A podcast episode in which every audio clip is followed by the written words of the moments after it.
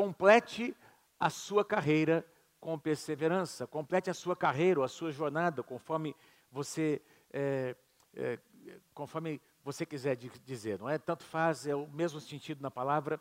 É, meus irmãos, pensando no tempo, eu compartilhei também nas duas ministrações, pensando no tempo, o tema tempo, não é? Todos nós, é, todos nós vamos desfrutar ou vamos viver essas três dimensões. Vivemos essas três dimensões: o passado, não é? Aquilo que nós já fizemos. Nós temos o presente, não é? E o dia que se chama hoje, e nós com a graça de Deus, teremos um futuro abençoado. Quem pode dizer amém? Então, com relação ao passado, nós temos lembranças, eu disse. Com relação ao futuro, nós temos expectativas. Com relação ao presente, nós temos as nossas escolhas. Amém? Nós temos as nossas escolhas. E é sobre isso que eu quero falar com você. As nossas escolhas enquanto nós estamos na nossa jornada, enquanto nós estamos naquilo que a Bíblia chama de a nossa corrida. Acompanhe comigo Hebreus, o texto que eu vou usar com vocês como base. Hebreus capítulo 12, na versão NVI, Hebreus capítulo 12, versículos 1 e 2. Acompanhe comigo a leitura. Olha o que o escritor aos Hebreus diz: Portanto, uma vez que estamos rodeados de tão grande multidão de testemunhas, livremos-nos de todo o peso que nos torna vagarosos. Preste atenção nessas duas declarações, não é? De, livremos-nos de todo o peso que nos torna vagarosos, primeira declaração. Em segundo lugar, e do pecado que nos atrapalha.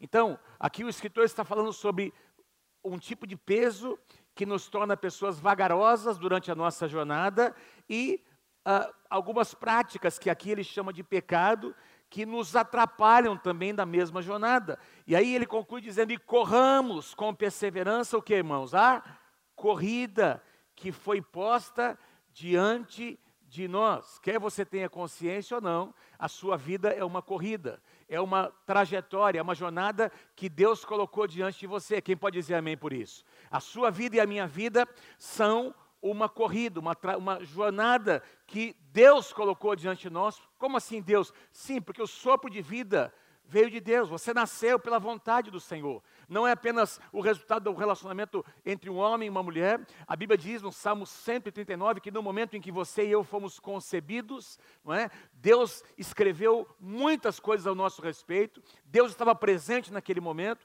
e naquele exato momento foi determinada uma jornada, não é? Deus presenteou você e eu com uma corrida. Aliás, a corrida e a jornada começou antes, quando aquela pequena célula, o espermatozoide, correu para conseguir fecundar um óvulo. Então você já é o resultado de uma corrida de um vencedor. Você é um vencedor, uma vencedora. Diga amém em nome de Jesus. Então você já é o resultado. O seu, a sua concepção e a minha já são o resultado de uma corrida que deu certo. Não é? Então, vamos, vamos continuar. Versículo 2 ele diz assim: mantenhamos o olhar firme em Jesus. Eu vou falar sobre o versículo 2 no final da minha mensagem, não é? Mantenhamos o olhar firme em Jesus, o líder e o aperfeiçoador da nossa fé. Tem uma tradução que diz o autor e o consumador da nossa fé, aquele que inicia e aquele que completa, por causa da alegria que o esperava. Ele suportou, Jesus suportou a cruz, sem se importar com a vergonha. Ele completou a carreira dele, ele completou a corrida dele. Agora, ele está sentado no lugar de honra, à direita do trono de Deus, torcendo, intercedendo por mim e por você, para que você concluamos a nossa corrida. Quem pode dizer amém? Meus irmãos, deixa eu mergulhar um pouquinho com você aqui no texto, porque é muito lindo a gente ver tanto Jesus quanto uh, os escritores do Novo Testamento e também os que, uh, muitos do Antigo Testamento, usaram alegorias, usaram figuras de linguagem para a gente conseguir entender princípios. E aqui nós encontramos, se você talvez não, não percebeu, eu, deixa eu tentar mergulhar com você no texto para mostrar a você que o escritor aos Hebreus, que muitos é, supõe, muitos propõem que seja Paulo, até pelos exemplos que ele usa, que são repetidos em outros lugares. Paulo fala em outros momentos, não é? Uh, por exemplo, escrevendo para Timóteo, ele fala no finalzinho da sua vida: eu, eu completei a minha carreira, eu completei a minha corrida, eu guardei a fé. Né? Então, ele usa a mesma expressão. Muitos é, fazem essa comparação para supor que o apóstolo Paulo escreveu o livro de Hebreus, é bem provável, mas ele usa a figura de uma grande corrida, não é? De uma grande jornada. Se você olhar o contexto, no capítulo 11 de, de, de Hebreus, nós encontramos o quê? Aquele capítulo que nós conhecemos como os heróis da fé. Então, pela relação de vários e dezenas de heróis da fé e muitos outros que não são citados, não é? Heróis do Antigo Testamento, e nós poderíamos incluir nessa galeria de heróis da fé aqueles que, que fazem parte da história da igreja, não é? Ah, ah, nós estamos estudando com os pastores diário um livro muito bacana sobre diversos avivalistas, homens e mulheres que doaram as suas vidas, verdadeiros heróis, não é? Pessoas que desbravaram países como a China, como a Índia, como diversos países da, do continente africano. O Brasil é resultado de expedições missionárias. Nós estamos aqui reunidos hoje, meus irmãos, por causa de grandes heróis da fé que doaram sua vida para que o evangelho fosse pregado na nossa nação. Então, aqui o, o escritor está falando sobre essa, essa galeria, e ele usa uma figura de linguagem. Ele diz: olha, que existe, ele, ele está comparando a jornada ou a corrida desses grandes homens e mulheres de Deus com a nossa própria jornada. Não é? E ele usa a figura, meus irmãos, de, de, de jogos olímpicos, jogos é, que eram disputados na Grécia, jogos, os jogos nacionais. Você sabe que as Olimpíadas, o que nós conhecemos como os Jogos Olímpicos, começou a acontecer mais de 700 anos antes de Jesus, lá na Grécia, numa cidade chamada Olímpia. É daí que vem os Jogos Olímpicos. E nessa época, nessa ocasião aqui, do, em que a carta aos Hebreus foi escrita, era uma figura muito forte para eles, porque a Grécia era uma cultura muito forte, tanto tão forte que o Novo Testamento foi escrito em grego. E os jogos que aconteciam nacionais, não é? Os jogos onde havia diversos tipos de competição, inclusive as corridas, não é? Longas e, e, e curtas, não é? é, é eram, era, era algo muito comum ali na, na, no jogo, naqueles jogos ali na Grécia. E aí o escritor aos Hebreus usa, meus irmãos, a figura desses jogos nacionais, não é?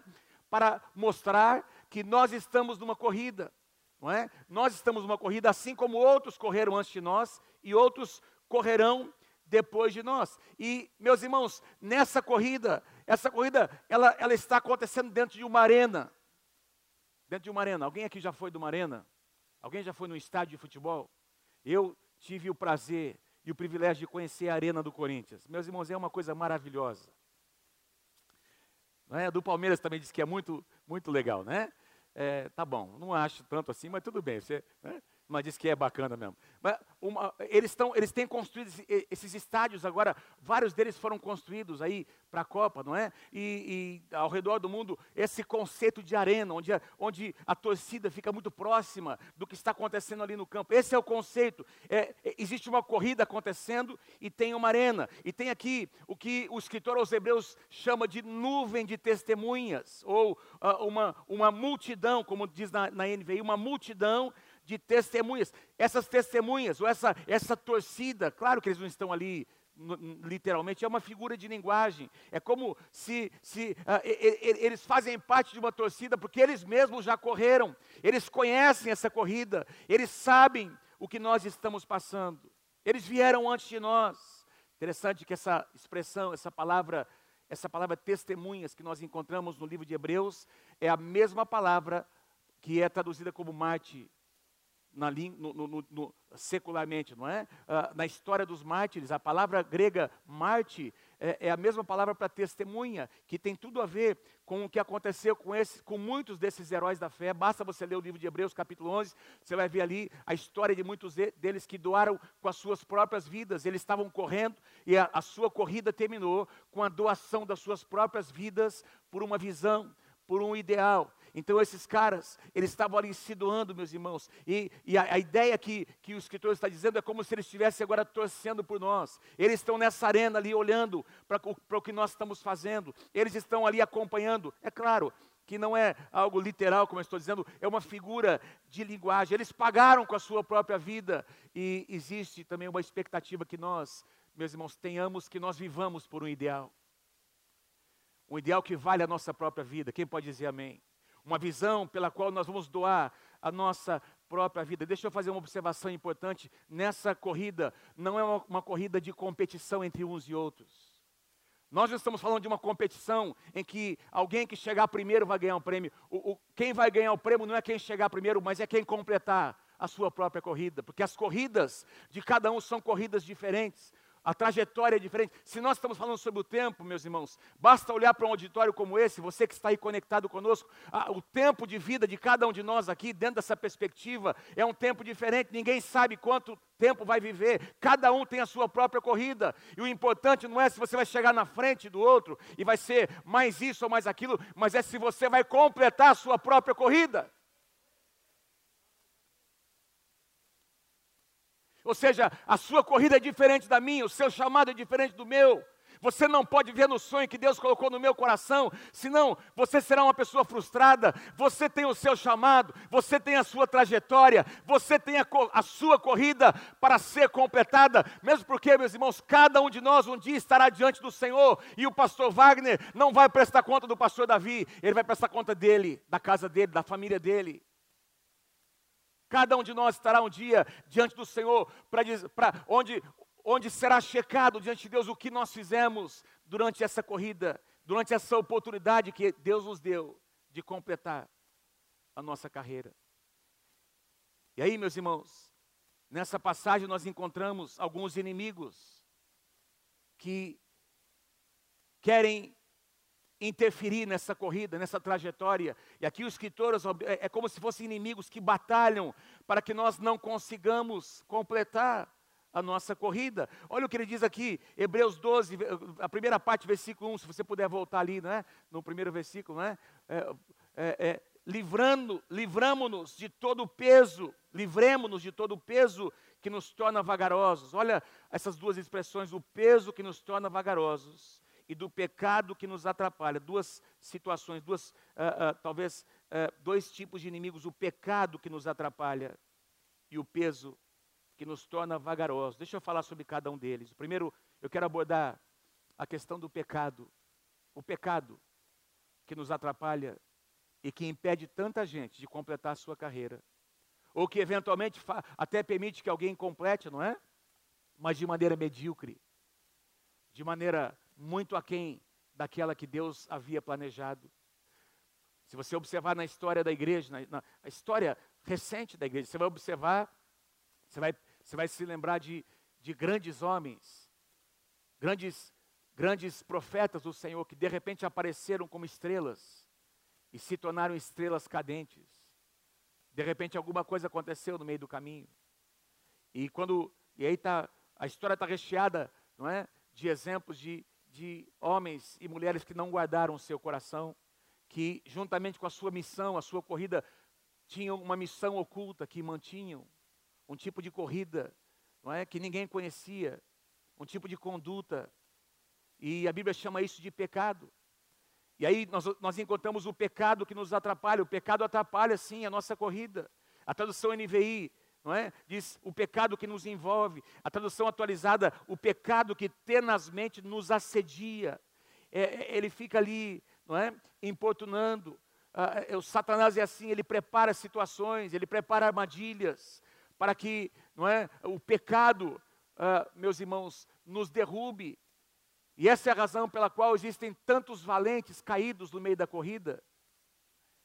A palavra pecar significa errar o alvo, Significa, qualquer dicionário bíblico que você for uh, pesquisar, pecar, o verbo pecar, vai significar, você vai encontrar lá, errar o alvo, desviar-se do caminho da retidão e da honra, seja em pensamento, seja em ação, desviar-se do caminho. A pessoa estava indo num caminho e alguma coisa fez com que ele perdesse a, o seu foco. Meus irmãos, uma das coisas que Deus nos deu é a liberdade a liberdade de fazer escolhas. E é isso que torna o ser humano diferente de qualquer outro ser criado por Deus. Eu quero ler para vocês aqui, eu coloquei um texto de um livro que eu estou lendo recentemente, Eleitos mais Livres. Eleitos mais Livres, Norman Geiser. Ele disse, ele, ele, ele escreve algo muito interessante sobre a liberdade que nós temos de fazer escolhas. Ele diz assim, nesse livro, as pessoas nunca marcham contra a liberdade, As pessoas nunca marcham contra a liberdade. Ninguém vê uma multidão nas ruas carregando cartazes dizendo abaixo a liberdade, ou nós queremos a escravidão de volta. Mesmo que alguém fale contra a liberdade, ainda assim está usando a própria liberdade que tem para expressar suas ideias.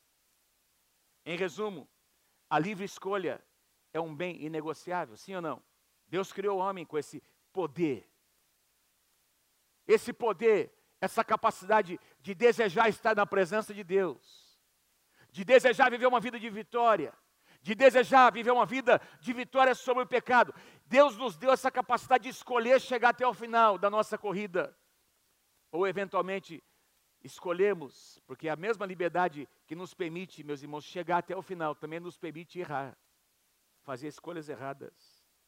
Esse mesmo autor declara uma frase bem bacana, ele diz assim: Deus fez o fato da liberdade mas nós somos responsáveis pelos atos da liberdade. Deus fez o fato da liberdade, nós somos responsáveis pelos atos da liberdade, que nós temos condições de optar, de escolher. Por isso que Paulo vai nos dizer em Gálatas capítulo 5, versículo 13, que nós não podemos usar da liberdade para dar ocasião à carne.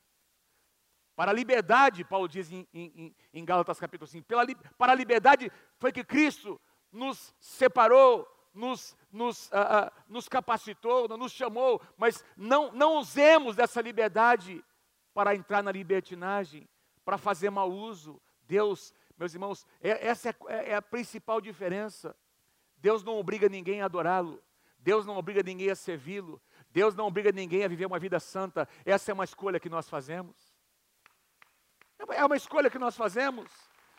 E essa é a essência do relacionamento com Deus. Não é apenas um relacionamento em que só Ele dá, não, nós também damos o nosso coração, nós damos nossa disposição, nós, nós damos a Ele as nossas escolhas, nós damos a Ele a nossa primazia, nós damos a Ele o nosso primeiro, o primeiro lugar no nosso coração, porque Ele é acima de tudo, Ele deve ser adorado acima de todas as coisas e ocupar o único lugar que Ele merece, que é o primeiro lugar no nosso coração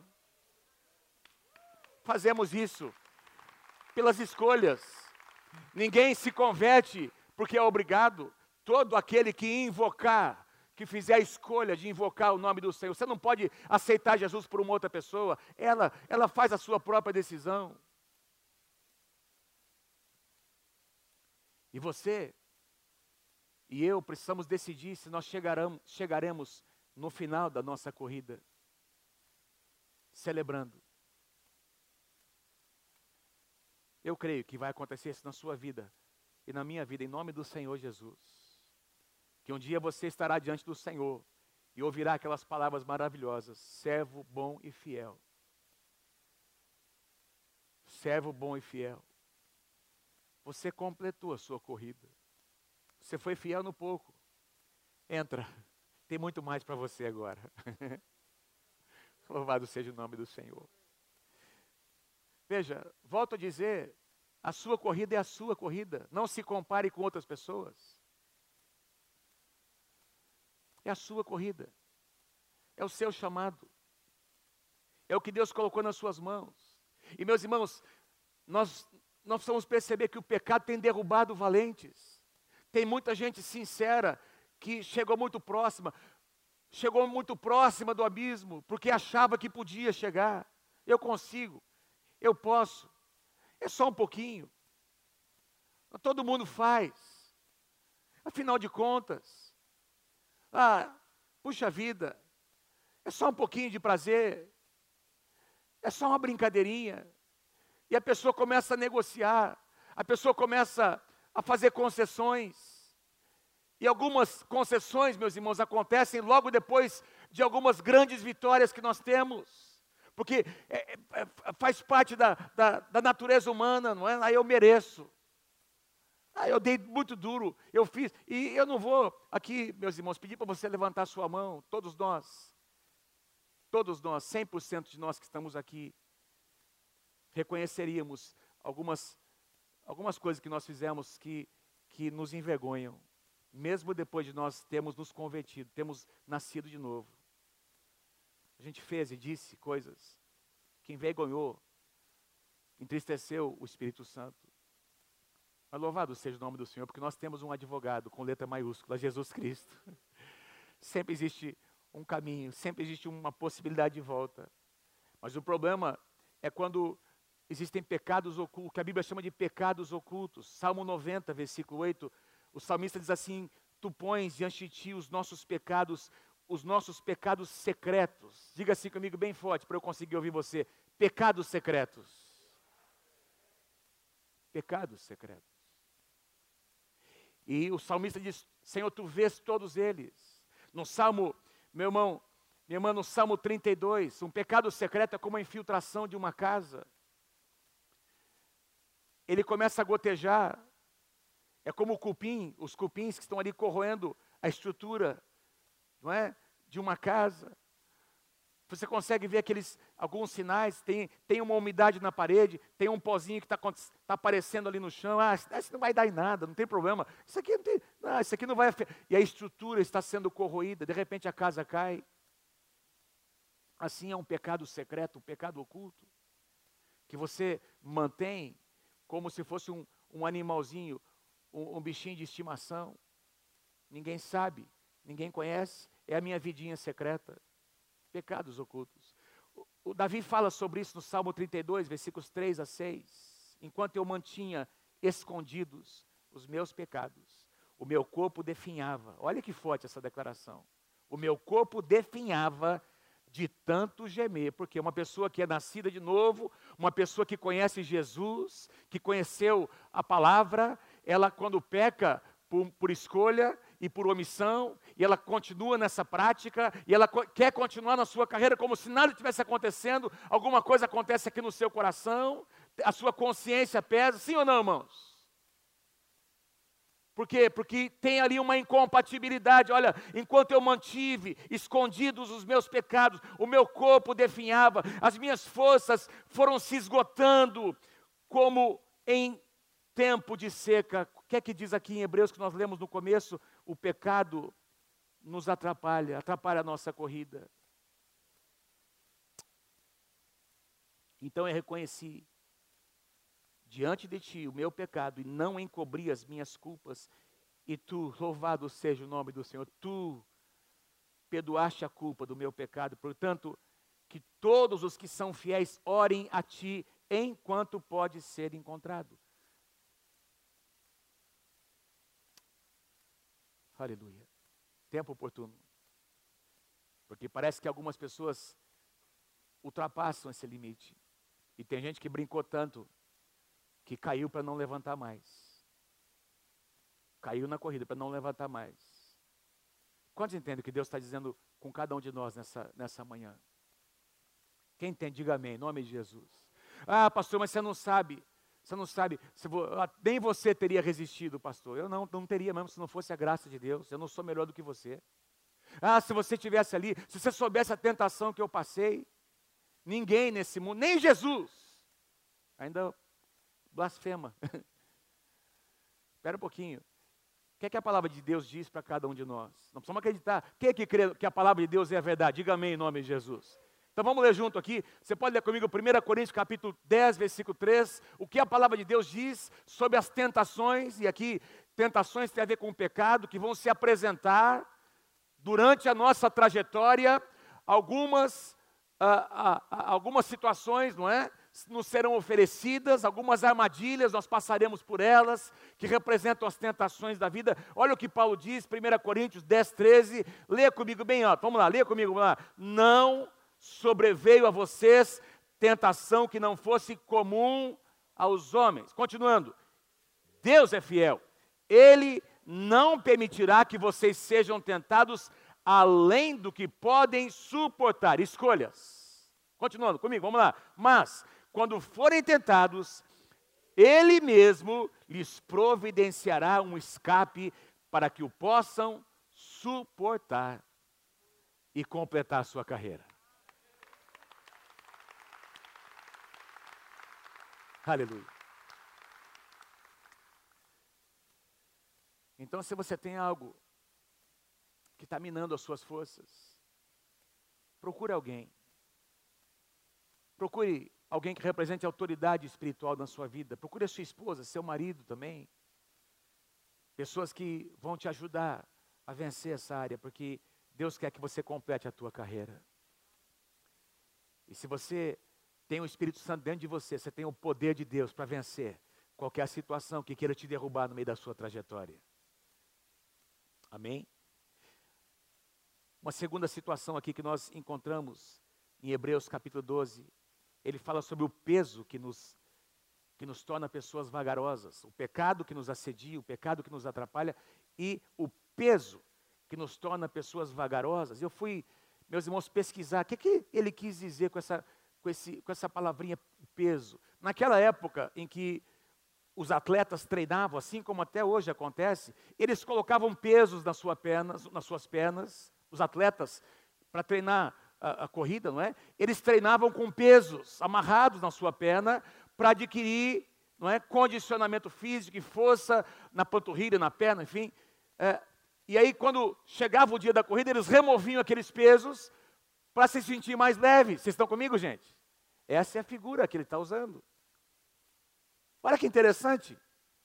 Ele está dizendo: removam todo o peso que tornam vocês pessoas vagarosas na sua corrida. Você tem que ser rápido, você tem que ser ágil, você tem que ser uma pessoa dinâmica. E aí eu fui pesquisar essa palavra o que, que significa a palavra peso? A palavra peso aqui poderia ser traduzido literalmente como uma âncora. É a mesma palavra grega para âncora, para um gancho. Né? Então você imagina uma pessoa, meu irmão, com uma âncora. Vamos, vamos pensar um navio, não é? Porque âncoras são usadas na navegação, no navio, não é isso? Agora, eu pergunto a você, o que é uma âncora? Uma âncora é uma peça muito pesada de ferro, que tem ali duas extremidades, não é? Que é usada quando o navio está navegando ou quando o navio está parado? Quando o navio está parado. Então você nunca, quando você enxergar um navio perto de um porto ali para descarregar ou fazer um carregamento, ele vai estar ali atracado, ancorado em algum lugar muito próximo ao porto. Não é assim, irmãos? Essa âncora vai trazer estabilidade contra as correntes marítimas, vai permitir que esse navio faça a sua manutenção, enfim, troca de. Daqui a pouco ele vai ser ancorado também ali no porto. A âncora é usada na navegação para manter o navio estável, parado no lugar. A âncora jamais pode ser usada quando o navio está navegando. Imagine você, um navio carregando e uma âncora dessa escapa. O que, é que vai acontecer com esse navio? Ele não vai para lugar nenhum. Ou no mínimo vai, ele vai, uh, vai navegar arrastando essa âncora. É? é essa ideia que o escritor está dizendo. Tem gente que está, está na sua corrida, a corrida, você tinha que estar correndo nessa corrida, mas tem alguma coisa, tem algumas coisas que estão trazendo peso, como, como aquela, e, e a sua vida, a sua corrida, ela está sendo uma corrida arrastada, você poderia estar muito mais à frente. E é por isso que a gente vai observar dentro da igreja Pessoas que chegaram, se converteram ali algumas semanas, alguns meses atrás, mas os caras estão correndo, os caras estão lá na frente, não é? Tem que decidir o que, é que a palavra diz. Eu vou consertar meu casamento, eu vou consertar meus relacionamentos, eu vou arrumar as minhas finanças, eu vou começar a praticar os princípios da palavra. E essa pessoa corre, ela faz curso disso, curso daquilo, ela corrige a sua vida, ela, ela, ela meus irmãos, ela vai removendo pesos. E o seu desafio agora fica mais leve fica mais fácil. Ainda continua difícil, porque não vai ser fácil para ninguém. Quanto mais você tiver, mais, tiver pesos com os quais você não sabe lidar. Quantos entendem o que Deus está dizendo nessa manhã? E aí o escritor diz: remova os pesos que tornam vocês pessoas vagarosas. Pessoas vagarosas. Uma âncora jamais pode ser usada num navio que está em movimento. É como tentar acelerar um carro com freio de mão puxado. Alguém já fez isso? Meu Deus, não vai. Tem alguma coisa segurando, você está acelerando. No mínimo, você vai gastar muito mais energia, vai queimar o freio, vai gastar energia, gastar combustível. O esforço é muito maior, não é? Parece que daí parece que a corrida é mais difícil do que ela deveria ser. Mas é que Deus já deu provisão. Deus já deu escape e a gente continua amarrado com algumas coisas. E é por isso que Jesus nos disse, estou chegando aí, estou já indo para o final da palavra, por isso que Jesus nos diz em Mateus capítulo 11, versículos 28 e 29, ele também fala sobre alguns tipos de peso. Venham a mim todos que estão o quê? Cansados e sobrecarregados. Tem crente cansado? Tem. Tem crente sobrecarregado? Muito. E Jesus está dizendo: venham a mim. E eu darei descanso. Tem uma tradução que diz: eu darei alívio para a alma de vocês. Tomem sobre vocês o meu jugo e aprendam de mim, disse Jesus, pois eu sou manso e humilde de coração, e vocês encontrarão o que, irmãos? Alívio, descanso para as suas almas. Aleluia.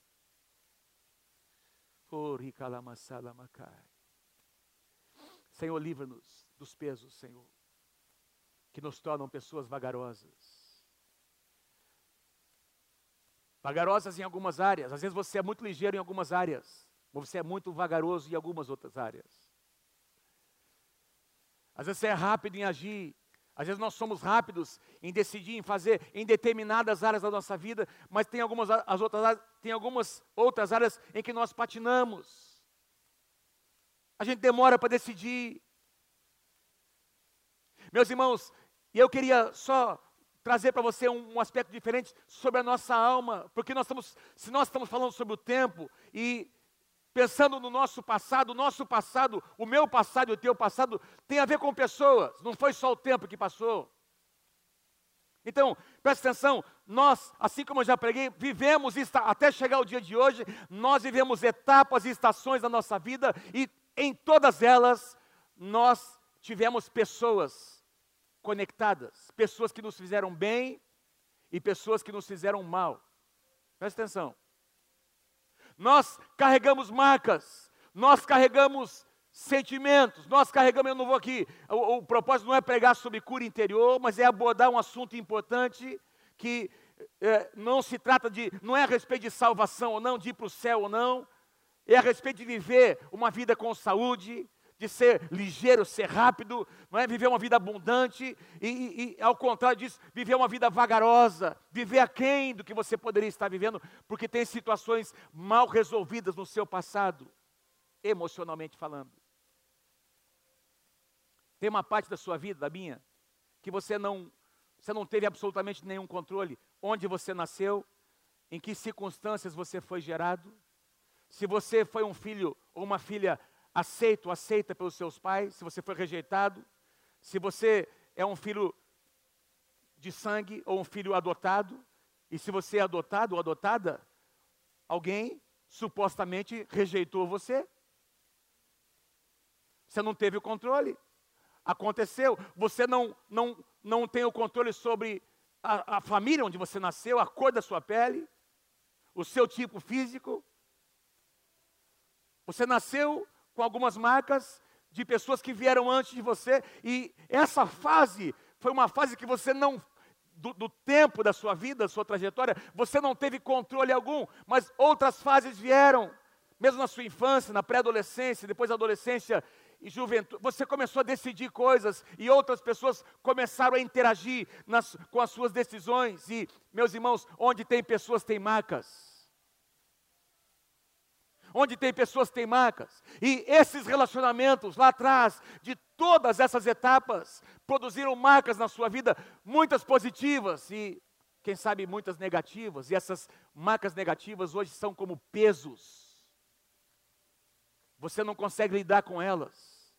E a sua trajetória é uma trajetória mais difícil, porque tem, tem peso que você carrega, tem situações que você não, não, não resolveu, que, que traz, trazem dor até hoje. Tra... Vamos, ser, vamos rasgar o verbo. Você tem raiva, às vezes, você, você, às vezes você se vê com ira, não é? projetando a sua ira em determinadas pessoas que representam alguém lá atrás no seu passado. Ou quem sabe você tem sentimentos de culpa, de vergonha por coisas que você viveu e praticou, eh, situações que geram medo, geram ansiedade, ressentimento, amarguras.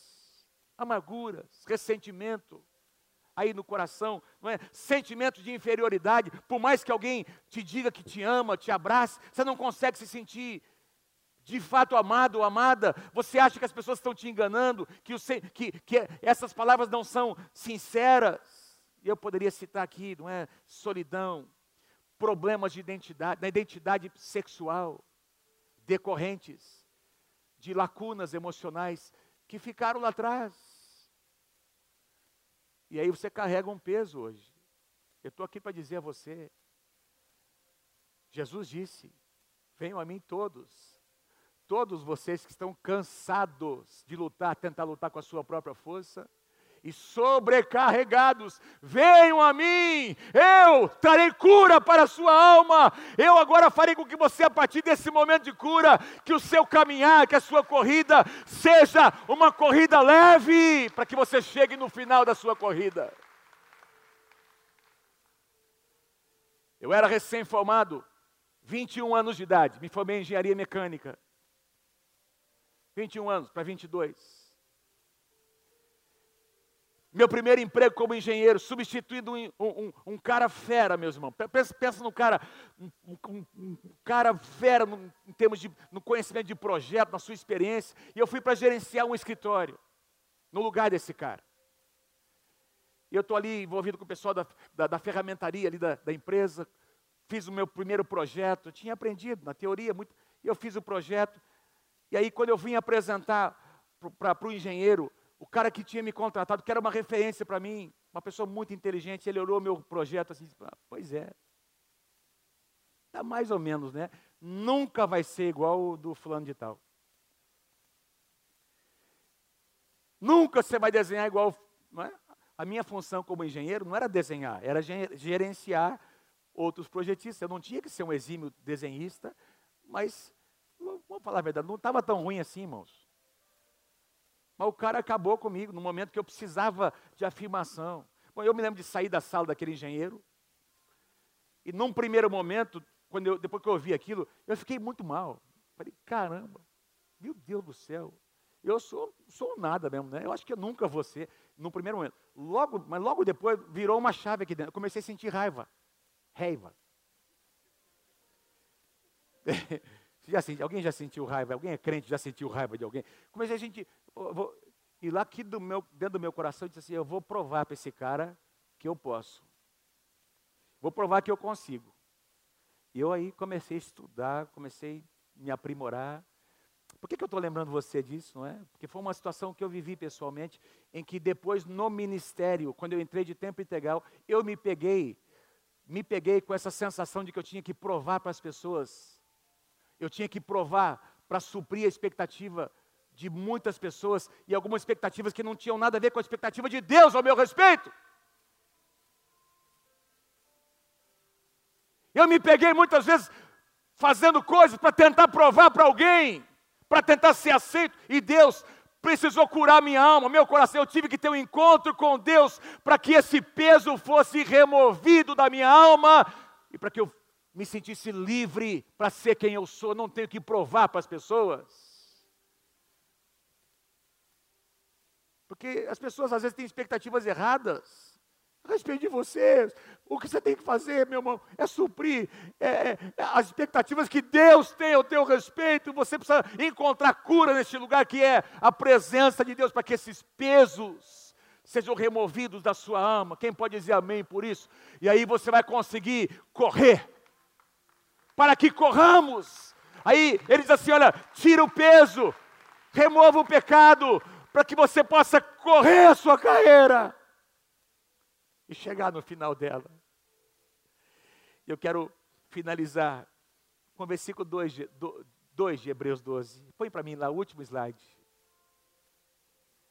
Olhando firmemente para Jesus na tradução atualizada, o autor e o consumador da fé, o qual, em troca da alegria que lhe estava proposta, suportou a cruz.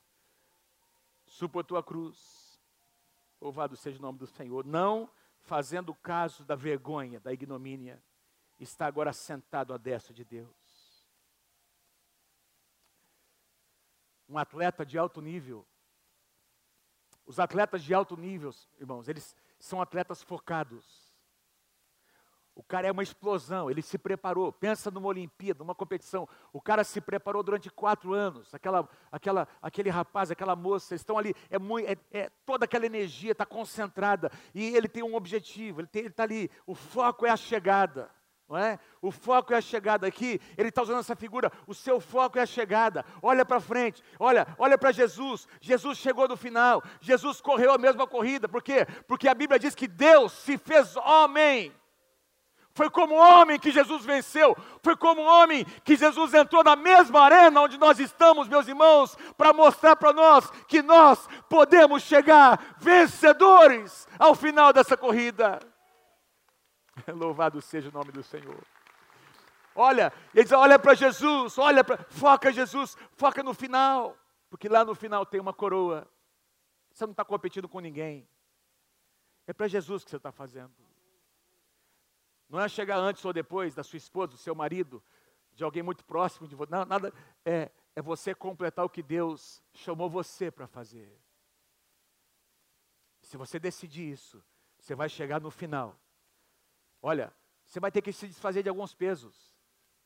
Você vai ter, durante essa trajetória, que lidar com algumas situações de tentação até o último dia de vida. Ninguém aqui vai alcançar um nível de santidade tal que você não é mais tentado por nada. Você, enquanto você for de carne e osso nessa vida, você enfrentará tentações e, e você terá que fazer escolhas. Eu não vou cair, porque a palavra de Deus me garante que eu posso ser mais do que vencedor. Eu vou chegar no final da minha corrida capacitado pelo Espírito Santo. Eu vou me desfazer desses pesos. Eu vou seguir o que Deus me chamou para fazer. Se você recebe essa palavra, dê um grande aplauso ao Senhor Jesus. Amém. Bem forte, bem forte.